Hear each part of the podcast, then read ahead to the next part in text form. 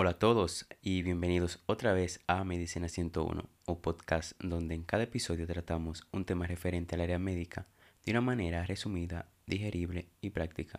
Mi nombre es Leike García y hoy traigo un tema que es la contraparte del tema anterior, que fue el tema de hipotiroidismo. En esta ocasión hablaremos un poco sobre el hipotiroidismo.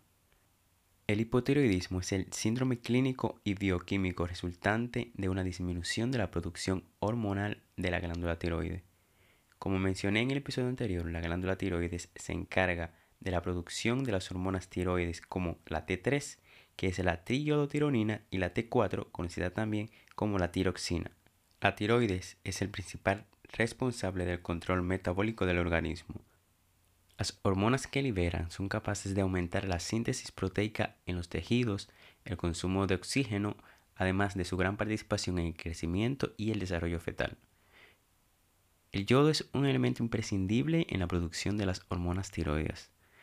Esta es la razón por la que en áreas donde la deficiencia de yodo es un problema, la incidencia de los casos con personas que padecen de hipotiroidismo es alta. Entre las manifestaciones más comunes que se pueden presentar en una persona que esté presentando hipotiroidismo tenemos cansancio o debilidad, piel seca, dificultad para concentrarse, mala memoria, cambios de la personalidad, estreñimiento, aumento de peso, caída del pelo, bradicardia, en ocasiones dificultad para respirar y muchas personas también presentan edema en brazos y piernas. Las causas que pueden llevar a una persona a que presente hipotiroidismo son varias. Entre estas pueden ser causas por la deficiencia de yodo, como ya dijimos previamente, que es una de las causas más comunes. El déficit de yodo deteriora la síntesis de las hormonas tiroides, lo que resulta en hipotiroidismo y un grupo de anormalidades funcionales conocido como trastornos por deficiencia de yodo. En adolescentes y adultos, el espectro de trastornos por deficiencia de yodo incluye bocio, hipotiroidismo e hipertiroidismo subclínicos, retardo en el crecimiento físico, deterioro en funciones mentales, hipertiroidismo espontáneo en los ancianos y aumento en la susceptibilidad de la glándula tiroides a la radiación. El bocio es la manifestación clínica más evidente y es provocada por aumento de la secreción de TSH como un intento para maximizar la utilización del yodo disponible. Resulta paradójico el hecho de que el exceso de yodo también puede inducir a bocio e hipotiroidismo. El exceso de yodo causa el hipotiroidismo que aparece hasta en un 13% en los pacientes que son tratados con amiodarona. Otros fármacos, en especial el litio, también puede causar hipotiroidismo. El hipotiroidismo primario, que es probablemente la forma más frecuente de hipotiroidismo, no es sino una enfermedad autoinmune que aparece en general como secuela tras una tiroiditis de Hashimoto. Produce un tiroides hipotrófico y fibroso con función escasa o nula. La segunda causa más frecuente de hipotiroidismo es el hipotiroidismo postterapéutico después de una cirugía para el tratamiento de hipertiroidismo o después de un tratamiento con yodo radioactivo.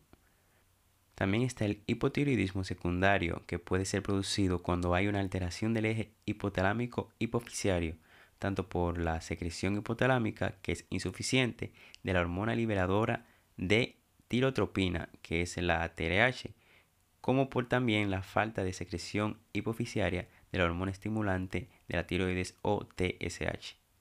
Hay personas que no presentan síntomas y tienen unas concentraciones séricas normales tanto de T4 libres, aunque con la liberación de la TSH.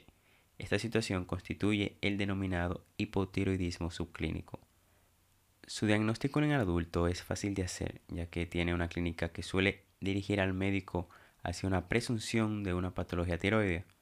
Aunque el hipotiroidismo del adulto se puede confundir en ocasiones con el síndrome nefrótico por la hinchazón y la palidez de la piel.